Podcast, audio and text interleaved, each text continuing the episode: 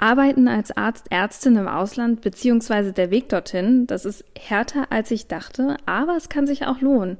Hören wir beides in dieser Folge von Ruhepuls. Mich hat es echt umgehauen, als meine Gästin Ulrike Göppel erzählt, wie hart der Start in der Facharztausbildung in der Orthopädie und Unfallchirurgie in Spanien war und wie dort die Stellen verteilt werden. Ich sag euch, das ist echt crazy, was die KollegInnen da leisten. Ulrike hat gute Tipps für alle, die auch im Ausland arbeiten und leben wollen. Auch was das Mindset angeht. Dass man versucht, da eben Druck rauszunehmen aus diesem, ich wandere jetzt aus, indem man sich auch immer wieder vor Augen führt, was für ein Glück man hat, dass man im Zweifelsfall ja auch wirklich in Deutschland wieder arbeiten kann, wenn es notwendig sein sollte und dass dieses Glück andere vielleicht nicht haben. Dazu hört ihr natürlich wichtige Hinweise, welche Formalien beachtet werden sollten und was Ulrike auf ihrem Weg beim Start auf Teneriffa alles geholfen hat. Das ist auch eine Folge, die für wirklich alle spannend ist. Ich fand es super interessant, einfach mal zu hören, wie das System in Spanien aufgebaut ist. Dass man selber sich einen Lernplan erstellt und dann zu Hause für sich kreuzt und sich vorbereitet auf das Hammer-Examen ähm, das ist eher unüblich. Deswegen lernen die spanischen äh, Ärzte richtig viel auf dieses Examen. Da gibt's Akademien, die spezialisiert darauf sind. Da leben dann quasi die Ärzte auf einem Campus und lernen jeden Tag ganz streng vorgegeben, haben psychologische Betreuung, Goodbye Deutschland, hallo Arbeiten im Ausland, freut euch auf gute 30 Minuten mit hilfreichen Tipps und spannenden Stories. Ruhepuls. Alles für ein entspannteres Medizinstudium. Der Podcast von Via Medici von Thieme. Du lebst und arbeitest an einem Ort, an den die meisten, würde ich meinen, Urlaub machen, und zwar Teneriffa. Fühlt es sich denn für dich überhaupt noch an wie Urlaub oder ist es eher schon Alter geworden? Naja, also ich äh, habe natürlich hier meinen Alltag mit meinen äh, Verpflichtungen, aber nichtsdestotrotz äh, ist einem hier im Alltag auch immer schon bewusst, was für ein äh, Glück man hat, wenn man denn äh, solche Umgebungen mag, ähm, hier zu leben. Und äh, das ist mir schon äh, im Alltag auch bewusst und das genieße ich bewusst. Wann kam die Idee, dass du auswandern wolltest? Ähm, ich habe äh, im Medizinstudium ein Erasmus-Jahr hier auf Teneriffa gemacht, weil ich Spanisch lernen wollte und ich gerne Outdoor-Sport mache. Und da hatte ich mir die Unis im Ausland angeguckt und habe mich für Teneriffa entschieden. Und in diesem Auslandsjahr ähm, habe ich meine Liebe zum Brettsport und äh, meinen jetzigen Mann kennengelernt als ich dann, mein Mann und ich, wir waren dann so für drei, zwei, drei Jahre, in denen ich das Medizinstudium dann in Deutschland äh, abgeschlossen habe, äh, auf Distanz. Und als ich dann fertig war mit dem Studium, ich habe in Köln studiert, da stand eben so die Frage im Raum, wer den Schritt wagt, äh, weil wir dann eben zusammen irgendwo sein wollten. Und da er verbeamtet ist und hier einen sehr guten Job hat und ich dem aufgeschlossen war, habe ich mich dann dazu entschieden, das spanische Staatsexamen zu machen und zu schauen, ob ich hier eine Stelle bekomme, die mich interessiert, weil von dem Staatsexamen abhängig ist, welche Stelle man hier haben kann. Und ähm, habe dann dieses Examen gemacht und habe dann die Stelle bekommen, die ich wollte und habe dann gesagt, gut, dann fange ich jetzt hier erstmal an zu arbeiten, guck, wie sich das alles so entwickelt. Jetzt musst du natürlich noch kurz sagen, was für eine Stelle du angefangen hast. Ja, ich genau, ich bin äh, Fachärztin für Orthopädie und Unfallchirurgie. Äh, das ist hier in, äh, in Spanien ähm, genau Cirugía Ortopédica und Trauma y Traumatología. Ähm, und ja, mag den sehr gerne, den Facharzt. Sieht man dir an. Aber man muss schon sagen, dass äh, wenn, wenn du deinen Facharzttitel äh, gleich in Spanisch aussprichst, klingt das äh, viel schöner als jetzt bei uns. Ist dir noch irgendwas Besonderes in Erinnerung geblieben von diesem Auslandssemester, wo du jetzt noch so dran zurückdenkst?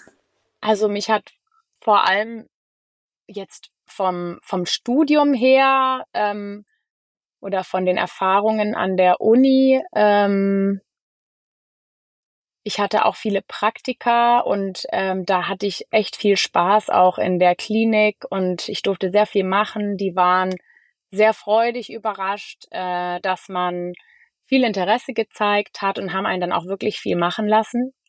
Ähm, und äh, ansonsten von vom Rest her habe ich einfach die Natur hier so genossen und das Meer und ich, das Surfen und Wanderungen. Also hier gibt es einfach sehr viele sehr viele Möglichkeiten, äh, Spaß zu haben und die Insel in allen möglichen Arten und Weisen kennenzulernen und zu leben. Und ja, ich glaube, das sind so die Haupteindrücke. Die schönen Farben, dadurch, dass die Sonne hier so intensiv ist. Ja. Schön, ja. Klingt traumhaft. Viele Menschen träumen ja auch davon, äh, auszuwandern und den Schritt wagen dann aber am Ende die wenigsten. Äh, was hat dir denn geholfen oder dich ermutigt, diesen Schritt zu gehen? Äh, ich glaube, ich hatte eben die Freiheit, ähm, dass ähm, ich von zu Hause aus finanziell noch mal ein halbes Jahr unterstützt wurde, um mich auf das spanische Staatsexamen vorzubereiten. Ähm, und mich darauf voll zu konzentrieren, weil das wirklich nochmal eine richtig schwere Hürde ist und da muss man einfach alles geben, wenn man versuchen möchte, hier eine Stelle zu bekommen. Und dann hat mir geholfen, dass ich, für mich persönlich hat mir geholfen, dass ich nicht gesagt habe, ich wandere jetzt für immer aus, sondern ich fange da jetzt mal an zu arbeiten und schaue, ob es mir gefällt. Ich bin freiwillig hier und wenn es mir nicht gefällt, dann gehe ich eben wieder zurück nach Deutschland. Das ist meine Entscheidung und ich kann jederzeit sagen, ich gehe wieder zurück. Und die Freiheit hatte ich damals eben mit meinem damaligen Leben, weil ich keine Kinder hatte, keine anderen Verpflichtungen. Ähm, das hat schon geholfen. Und wie sieht so ein spanisches Staatsexamen aus? Also was gehört dazu und für was ist es dann äquivalent? Ja, es ist so, dass äh, man hier, wenn man das Medizinstudium abschließt, kein großes Staatsexamen hat, um den offiziellen Arzttitel zu haben, das heißt, man ist nach dem letzten normalen Examen von der Uni Arzt. Ähm, und dann, wenn man eine Stelle haben möchte, in der man äh, die Facharztweiterbildung machen kann, muss man dieses Examen mitschreiben. Das was ähnliches gibt es in Frankreich auch. Äh, das heißt das MIR-Examen, Medico Interno Residente. Das findet immer einmal im Jahr im Januar statt. Und äh, anhand dieses Examens werden um die 8000 Stellen ab Mai vergeben. Äh, man kann in Spanien nur an den Unikliniken den Facharzt machen. Man kann auch nicht blockweise in einer kleineren Klinik was machen und dann woanders, sondern man muss über dieses Staatsexamen, es gibt, führt kein anderer Weg vorbei. Ich betone das, weil ich wurde schon öfter von äh, Leuten kontaktiert über mehrere Ecken, die sich informieren wollten und die schon in Spanien gelebt haben und dann äh, denen eben äh, ja ganz schwarz vor Augen geworden ist, als sie festgestellt haben, dass man wirklich nicht anders rankommt an diese Stellen. Also man muss dieses Examen im Januar mitschreiben und äh, dann äh, werden die 8000 Stellen anhand der Rangliste der Teilnehmer dieses Examens vergeben. Das heißt, die Nummer eins darf aus diesen 8000 Stellen, die ausgeschrieben sind, als allererste wählen, dann die Nummer zwei, dann die Nummer drei und so weiter und so fort. Und äh, Stelle heißt dann beispielsweise bei mir, ich wusste, ich wollte Unfallchirurgie Orthopädie machen. Ähm, da gab es eine Stelle in der einen Uniklinik auf Teneriffa und eine Stelle in der anderen Uniklinik auf Teneriffa, also zwei Stellen. Und ich musste eben gut genug sein, ähm, statistisch gesehen, ähm, diese Stellen äh, zu bekommen und dann Glück haben. Das heißt, ähm, ja, man muss äh, eben gut sein und Glück haben. Und äh, es kann natürlich sein, man, es gibt dann umfangreiche Statistiken. Es gibt beliebte Fachärzte und beliebte Orte. Also Barcelona und Madrid sind beispielsweise beliebte Orte. Da ist es generell schwierig, einen Facharzt zu bekommen. Und dann gibt es aber auch beliebte Fachärzte, zum Beispiel Dermatologie, Kardiologie und Fallorto ist auch ein beliebter Facharzt, die generell in Spanien sind, schwierig äh, zu bekommen sind. Und dann gibt es eben Statistiken, welche Nummer der Examen in den Vorjahren diese Stellen gewählt hat. Und ich wusste beispielsweise bei meinen Stellen, das war so um die Nummer 2000, 2500. Und dann muss man, kann man online ähm, Simulationsexamina machen in der Vorbereitung und gucken, okay, in dem Jahr, welche Stelle hätte ich da, welche Nummer hätte ich da bekommen, hätte ich da die Stelle bekommen können und so kann man dann eben ähm, sich dem Ganzen annähern und dann kann man aber natürlich immer noch Pech haben, dass dann die Nummer zwei diese Stelle haben will, äh, die du haben wolltest, die eigentlich sonst nicht so beliebt ist. Und äh, dieses Examen, das findet eben, wie gesagt, im Januar statt. Ähm, und es ist nur ein Tag, viereinhalb Stunden Multiple Choice. Ähm, und man kriegt für falsche Antworten abgezogen. Was auch nochmal ein Unterschied ist zum deutschen Examen. Ähm, genau, ja, das ist schon echt hart. Und vor allem muss man auf Zeit kreuzen. Also bei unserem Examen damals, zumindest ich habe 2008 Examen gemacht, da hatte man Zeit, in Ruhe nachzudenken und die Fragen zu beantworten. Und bei diesem Examen muss man lesen, antworten, lesen, antworten, lesen, antworten. Man kann danach nicht nochmal bei Fragen, bei denen man Zweifel hatte, zurückgehen und nochmal durchschauen, sondern die Zeit ist rum sozusagen. Das ist das Schwierige daran. Und es hängt eben alles an diesem einen Tag, gibt kein mündliches oder so. Und dann werden eben diese Stellen ausgerechnet. Und dann im April wird man nach Madrid zum Gesundheitsministerium eingeladen. Da ist dann die offizielle Stellenvergabe. Und ähm, dann werden beispielsweise Montagmorgens die ersten 300 ins Gesundheitsministerium reingelassen und dann wird sitzen da 300 ähm, Ärzte im Saal, die ersten 300 und dann wird die Nummer 1 aufgerufen, geht nach vorne und wählt ihre Stelle aus und drückt einen Knopf und damit ist die Stelle offiziell an diese Person vergeben. Das hat ja schon und, was von Harry Potter, oder? ja, wirklich. und dann die Nummer zwei und dann die Nummer drei. Und du sitzt dann äh, zu Hause vorm Internet und schaust, welche Stellen weggeben und musst dir dann eben eine Liste an Stellen machen, die du in Erwägung ziehst, eine Top 10 quasi.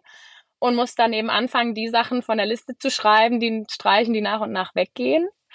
Bei mir war es so, ich war die äh, 1119 ähm, von fast 12.000 Teilnehmern und dann sitzt man eben da in diesem Gesundheitsministerium und obwohl ich wusste, dass ich statistisch gesehen eine gute Chance habe, diese Stelle zu bekommen, die ich wirklich wollte, ist man unheimlich nervös. Also dieser Tag dieser Stellenvergabe, der ist fast schlimmer als der Tag des Examens, weil man da wirklich äh, wie auf heißen Kohlen sitzt und nur so die Daumen drückt, dass nicht wirklich die Person direkt vor dir noch deine Stelle wegnimmt.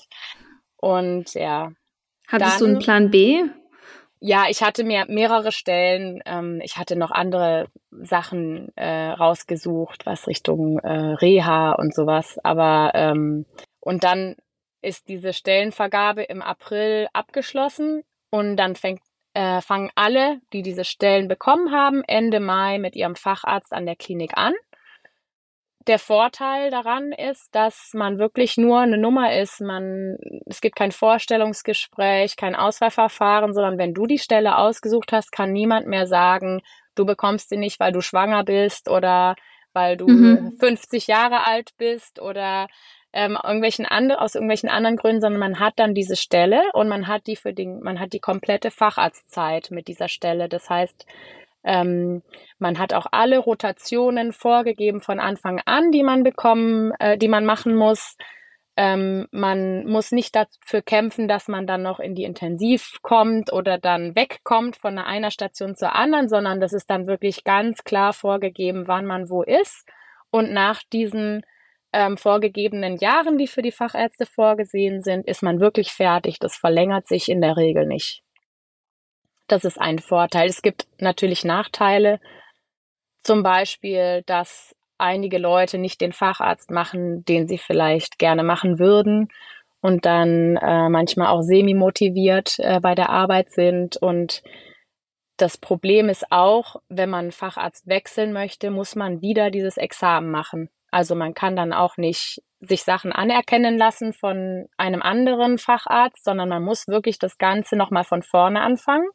Ähm, es ist schon ein hartes System. Und wenn man eben nicht die Stelle bekommen hat, die man wollte oder gar keine Stelle bekommen hat, hat man nichts in der Hand. Man hat keine Note, man hat einfach das Examen mitgemacht, hat nicht das bekommen, was man wollte und muss dann das nächste Jahr sich wieder dem stellen. Das klingt ja bitter. Ja, es ist wirklich schon eine Herausforderung. Und ähm, deswegen ähm, lernen die äh, spanischen äh, Ärzte richtig viel auf dieses Examen. Da gibt's Akademien, die spezialisiert darauf sind. Eine, eine, eine der bekanntesten ist in Oviedo und ähm, da leben dann quasi die Ärzte auf einem Campus und lernen jeden Tag ganz streng vorgegeben, haben psychologische Betreuung, ähm, ähm, und lernen da ein bis eineinhalb Jahre auf dieses Examen. Und dieses, zumindest bei uns war es so, dass man selber sich einen Lernplan erstellt ähm, und dann zu Hause für sich kreuzt und sich vorbereitet auf das Hammer-Examen. Ähm, das ist eher unüblich. Was würdest du sagen, was für ein Typ Mensch man sein sollte, um den Weg so zu gehen, wie du ihn gegangen bist jetzt? Mm. Also was müsste man mitbringen? Was würde helfen? Also aus meiner jetzigen Perspektive hilft's, wenn man nicht so viele Verpflichtungen anderweitig hat, sondern sich wirklich auf sich selbst und auf diese ganze Geschichte konzentrieren kann. Man muss sehr gut Spanisch können, weil das natürlich auf alles auf Spanisch ist. Ich konnte auf Spanisch ähm, nicht so viele Stunden lernen wie auf Deutsch, weil mein Gehirn dann irgendwann zugemacht hat. Also ich habe im Schnitt auf Spanisch sechs Stunden am Tag lernen können und auf Deutsch acht bis zwölf, je nachdem. Ähm, das heißt, man muss schon wirklich gut im Spanischen sein und ähm, ja, anderweitig den Rücken frei haben, würde ich sagen.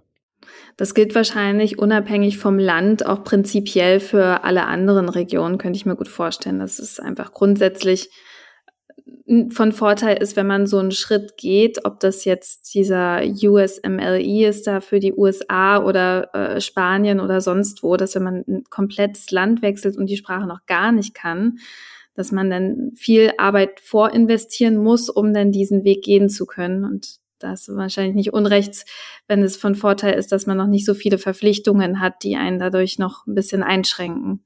Ja, ich meine, es geht natürlich immer auch mit Verpflichtung. Also ich bin auch immer äh, jemand, der sagt, wenn man will, dann schafft man das auch. Ne? Also es ist, äh, ich, das ist keine Frage. Ähm, es ist nur eine Herausforderung, aber ich glaube, wenn man auch deutsche Ärztin oder deutscher Arzt ist, dann hat man ja immer auch den Luxus zu sagen, gut, ich kann ja in Deutschland auch arbeiten das nimmt einem auf jeden Fall schon eine Menge Druck raus. Also man ist jetzt nicht komplett mittellos oder so. Und man findet genau. ja auch immer einen Job. Also das wäre, ist auch nicht so ein Kampf, wie es anscheinend in Spanien ist mit diesem Test. Das ist dann bei uns dann doch nochmal was ganz anderes. Ja, absolut. Und jetzt eine kurze Unterbrechung in eigener Sache. Via Medici von Time. Hier kannst du kreuzen ohne Limit, bis du dich sicher fühlst. Dabei kreuzt du nicht einfach nur, sondern lernst dank der ausführlichen Kommentare unserer Fachleute die Zusammenhänge zu verstehen. Teste Via Medici jetzt fünf Tage kostenlos. Mehr dazu über den Link in den Show Notes. Und jetzt weiterhin viel Spaß mit Florentine und ihrer Gästin. Was lief beim Berufsstart bei dir gut und was lief eher so schlecht?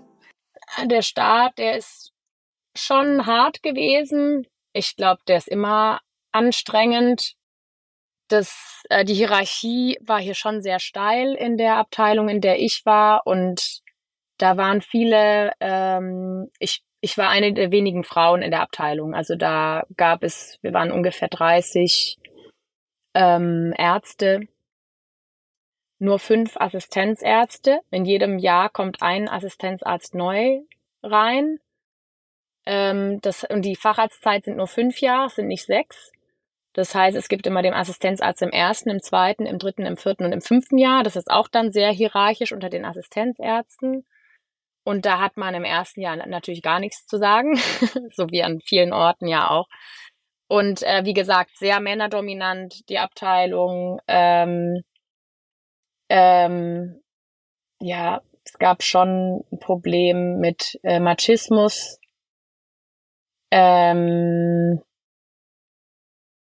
es war Kultur, es war, ich glaube, was für mich am Anfang, ähm, was ich sehr schwierig fand einzuschätzen, bei den Sachen, bei denen ich vielleicht mich ein bisschen vor den Kopf gestoßen gefühlt habe in der einen oder anderen Situation, einschätzen zu können, ist es jetzt was Kulturelles oder ist es was, was ähm, in einfach mit dem Arbeitsbeginn egal wo zu tun hat in diesem Fachbereich da habe ich, erinnere ich mich, dass ich da wirklich viel drüber nachgedacht habe, um das richtig einordnen zu können, Situationen, ähm, die für mich vielleicht ein bisschen schwieriger waren, da dann zu verstehen, ist das jetzt egal oder in vielen Ländern oder ähm, Kliniken so oder ist das jetzt auch ein kultureller Unterschied? Damit hatte ich schon, erinnere ich mich, viel zu tun. und eben, wie gesagt, wir waren ähm, von 30 ähm, Ärzten waren wir vier Frauen. Ich war die einzige äh, weibliche Assistenzärztin und das war dann schon auch nochmal ein anderer, musste man schon viel Kraft investieren, um sich durchzusetzen. Aber es hat gut geklappt. Also es, es war an, auf der anderen Seite war es auch wirklich ein sehr familiäres Verhältnis. Also es war so ein bisschen ähm, auf der einen Seite sehr hierarchisch, auf der anderen war das ist in der Abteilung am Anfang ein sehr, sehr familiäres Verhältnis und man war dann Teil der Familie und man hat sich viel auch außerhalb der Arbeit getroffen. Ich habe super viele Dienste gemacht. Ich hatte ähm, sechs Dienste im Monat, durfte dann meistens nicht dienstfrei machen, habe dann häufig 32 Stunden gearbeitet und wenn ich Urlaub genommen habe, ich, man hat wenig Jahresurlaub, man hat viereinhalb Wochen im Jahr. Das war schon hart, sich daran zu gewöhnen, an die Dienste und ähm, ja, genau. Wie bist du mit der sprachlichen Barriere umgegangen? Einfach viel sich mit der Sprache auseinandersetzen. ähm, ich meine, Klar, es gibt immer dann so Schlüsselmomente, wo es einem immer noch schwierig fällt, lange Zeit. Das sind irgendwelche großen Gruppen oder wenn viel Umgebungslärm ist, dann versteht man es einfach schwieriger, eine Fremdsprache. Aber generell ähm, und in den OPs mit den Masken ist es auch, wenn man die Lippen nicht sieht, ist es auch manchmal schwieriger gewesen, ähm, die Leute zu verstehen ja, da gibt's schon immer wieder Situationen, wo man eben manche Sachen nicht mitbekommt. Aber generell, klar, wenn man dann wirklich da lebt und arbeitet und auch auf Spanisch arbeitet, dann ist es eine Frage der Zeit, dass man mit der Sprache auch gut klarkommt. Hm. Wie lange hat es bei dir so gedauert? Ich war ja in meinem Erasmus-Jahr ein Jahr, da habe ich äh, das Jahr Spanisch gelernt, von null auf quasi. Und ähm, da hatte ich dann schon fast alle Zeiten am Ende, also auch den Subprung Deo, das ist der so der schwierigste, schwierigste äh, Zeit äh, in der Anwendung des Spanischen. Und dann ähm, habe ich im PJ äh, auf Teneriffa und in Peru gearbeitet. Da hatte ich dann nochmal ähm, acht Monate auf Spanisch. Und dann habe ich ja auf das spanische Examen gelernt. Und das kann ich gar nicht so genau sagen. Ich meine, gut, als ich das spanische Examen auf das gelernt habe, da habe ich schon ein richtig gutes Spanisch gehabt. Ähm, ich denke mal, nach so ein, eineinhalb Jahren ähm, war es schon echt gut, das Spanisch. Ja, und du hattest vorher gar nicht in der Schule die Sprache, ne? Überhaupt nicht. Ich hatte eben ja. äh, Latein als erste Fremdsprache, dann hatte ich Englisch und Französisch. Also ich hatte schon ähm, eine gute Basis mit anderen Sprachen, aber ich habe wirklich gar kein Spanisch. Also ich habe, äh, ich konnte gerade mal Hallo und Tschüss. Ähm, also ich habe wirklich, bin hier angekommen und dann ist das kanarische Spanisch, da verschlucken die auch ganz viele Laute. Und ich erinnere mich, ich saß am ersten Abend hier in meiner WG und war leicht schockiert, weil ich wirklich Probleme hatte, zu, zu, äh, zuzuordnen, dass es wirklich Spanisch war, was die gesprochen haben. Das war wirklich, das, also es ist was anderes, wenn man in Madrid dieses Hochspanisch hört oder dann eben hier auf den Kanaren dieses ein bisschen verwaschene ähm, Spanisch, was letztendlich auch super gut verständlich ist. Aber ähm, das war schon am Anfang ja eine Herausforderung, aber alles machbar. Die sind ja auch total geduldig und freundlich. Deswegen. Ja. Und was hat dir persönlich das Auswandern und Arbeiten in Spanien gebracht? Also ich genieße es, ähm, auf verschiedenen Sprachen zu arbeiten. Ich genieße immer die Herausforderung, sich mit verschiedenen Kulturen auseinanderzusetzen, dass ich eben meine Arbeit auch mit, äh, mit diesem Interesse von mir kombinieren kann und ich genieße es auch einfach hier zu leben und äh, es gibt natürlich Sachen, die ich vermisse und äh, man kann nie alles haben. Aber insgesamt ähm, fühle ich mich hier auf jeden Fall wohl. Ja, ich denke schon, diese ähm, kulturelle Erfahrung und dann die verschiedenen Gesundheitssysteme vergleichen zu können, das finde ich schon eine Bereicherung. Sowohl aus der Distanz nach Deutschland zu blicken, als auch das hier manchmal mit einer gewissen Distanz betrachten zu können, finde ich schon ganz angenehm, um Sachen auch bewerten zu können für einen selber. Wenn man jetzt den Vergleich hat, also wir haben ja einige Podcasts schon aufgenommen mit anderen Ärztinnen und Ärzten und die saßen immer in einem relativ sterilen, kühlen Raum und äh, du sitzt gerade in deinem Campingbus, glaube ich, oder? Ja, genau, weil, weil es von der Technik her, vom, von der Akustik her, glaube ich, am sinnvollsten ist, weil es sonst hallen würde bei uns zu Hause. Ja, ja ich höre immer die Vögel zwischendrin zwitschern, also. Ja, genau, ja. Äh, gibt es was, was du am spanischen Gesundheitssystem eher schätzt als am deutschen? Ähm, ich glaube, dass ähm, von Vorteil ist, dass es ähm, nicht diese, diesen Druck der DRGs gibt. Das heißt, äh, wenn man beispielsweise in die Uniklinik kommt, dann wird man wirklich hauptsächlich rein medizinisch ähm, bewertet und nach den Möglichkeiten, die man eben in der Uniklinik hier hat, die auch begrenzter sind als an vielen Unikliniken in Deutschland, behandelt. Das heißt, ähm, die Unikliniken hier sind auch anders oder die, das Gesundheitssystem ist einfach anders als in Deutschland. An der Uniklinik hier sind alle gesetzlich versichert. Es gibt keine Privatbehandlung in der Uniklinik. Man kann in Spanien, an Spanien sind generell fast alle, bis auf kleine Ausnahmen, sind alle mit einer einheitlichen gesetzlichen Versicherung versichert. Man kann zusätzlich dann noch eine private Versicherung abschließen oder es gibt beispielsweise Beamte, die durch ihren Beamtenstatus zusätzlich noch eine private Versicherung bekommen.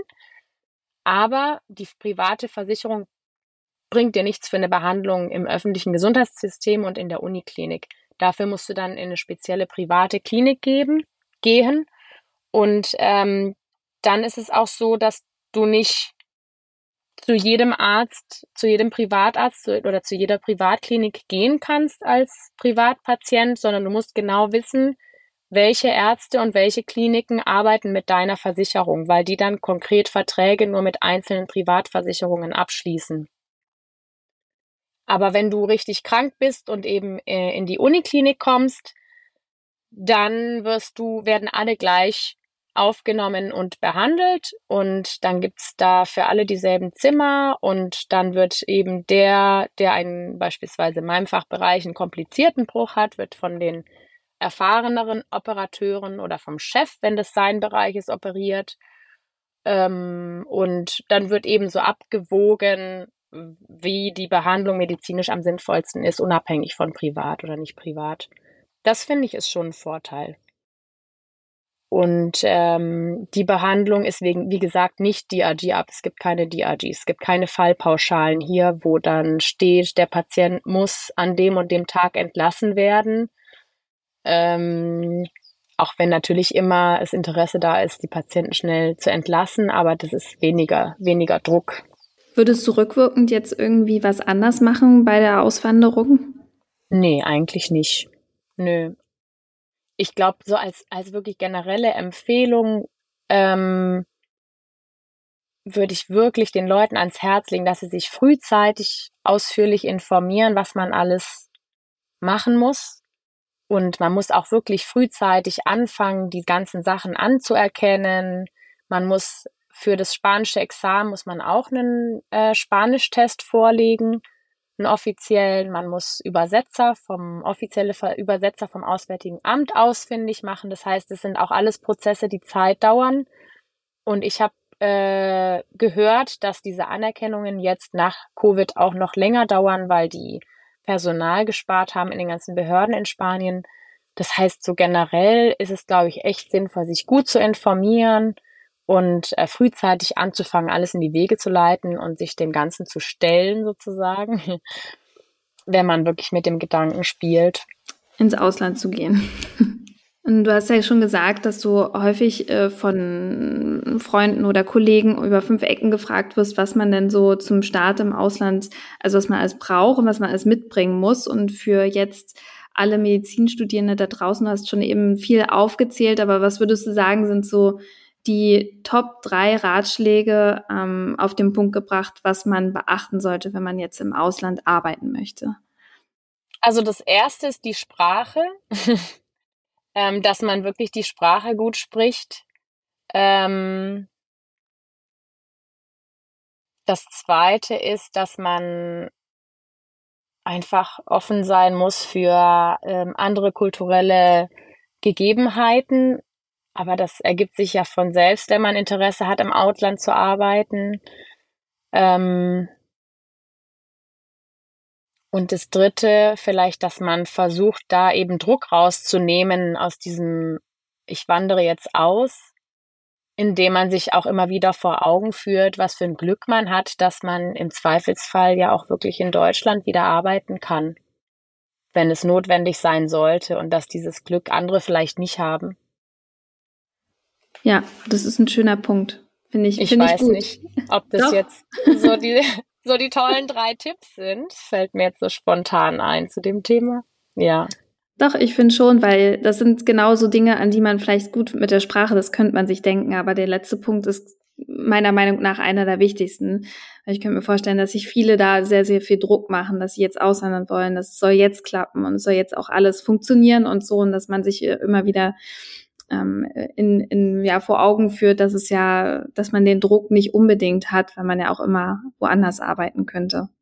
Ja, vor allem weiß man ja nie wirklich, was einen erwartet und was einen, in, in, in welchen Situationen man sich dann wiederfindet. Und wenn man da dann drin steckt, dann ist vielleicht auch alles anders, als man sich so gedacht hat und vielleicht besser, vielleicht schlechter und vielleicht einfach irgendwie anders und dann muss man halt einfach warten, dass es sich weiterentwickelt und äh, dann entscheidet man wieder neu auf Basis von dem, was man dann kennt und ähm, ja, ich glaube, es gibt auch nicht dieses eine Auswandern, sondern es gibt natürlich viele verschiedene Arten, sich dann so durchzuwursteln und äh, zu gucken, was, was einen glücklich macht und wo man sich wohlfühlt.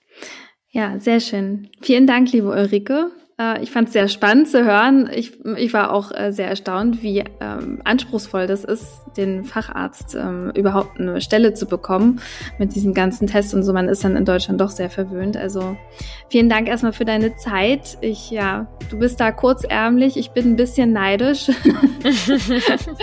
und ja, ich wünsche dir eine schöne Zeit noch in, auf Teneriffa. Ja, vielen Dank, Florentine. Ich wünsche dir auch alles Gute. Danke. Das war Ruhepuls. Euer Podcast für ein entspannteres Medizinstudium von Via Medici, dem Lern- und Kreuzportal für nachhaltiges Lernen in der Medizin von Thieme. Redaktion Dr. Vera Prenosil. Producer Johannes Sassenroth und Moderation Florentine Klemann.